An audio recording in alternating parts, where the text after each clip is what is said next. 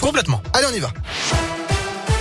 Et à la une, dans la région, la deuxième semaine du procès de Nordal-Lelandais devant les assises de Grenoble. Ce matin, la Cour est revenue sur l'agression sexuelle d'une des deux petites cousines, survenue seulement une semaine avant la mort de la petite Maëlys. Et puis cet après-midi, c'est la mère de la fillette, Jennifer, qui est venue témoigner à la barre afin de revenir sur cette soirée de mariage.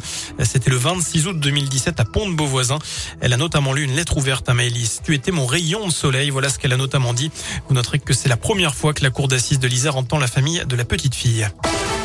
Dans le reste de l'actu, près de 600 000 euros pour la sécurité des sapeurs-pompiers indinois. C'est une part du budget de l'investissement que vient d'allouer le département au service départemental d'incendie et de secours de l'Ain pour les cinq prochaines années. Une enveloppe qui servira à financer le déploiement de vidéoprotection dans certaines casernes du département, de mieux protéger aussi les vitres des véhicules d'incendie contre les éventuels caillassages, mais aussi d'équiper les sapeurs-pompiers de caméras piétons.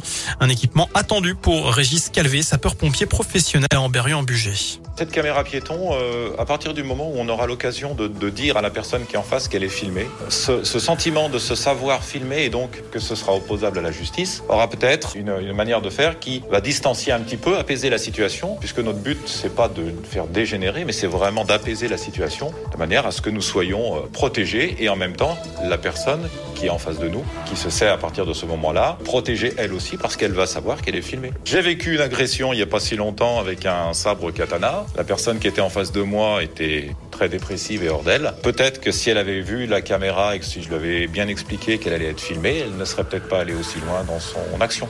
Voilà, et au total, une vingtaine de caméras piétons seront déployées. Les pompiers pourront les utiliser dès que le décret d'application de la loi qui l'autorise soit publié, euh, certainement en septembre prochain. La visite d'Emmanuel Vargon euh, dans l'Ain lundi, un déplacement de la ministre déléguée chargée du logement dans le pays de Gex pour parler construction de logements.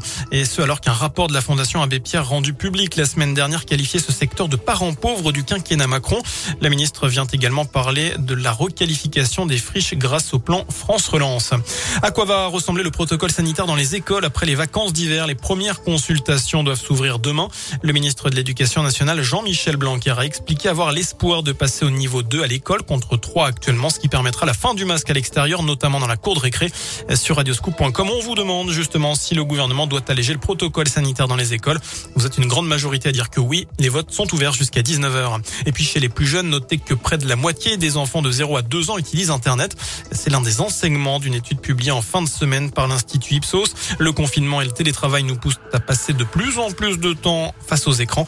Tablettes, télé, smartphone, ordinateur, console. 44% des parents et 53% des enfants déclarent que leur consommation d'écran a augmenté. Voilà pour l'essentiel de l'actu. L'info de retour dans une demi-heure. Excellente fin de journée. Merci beaucoup.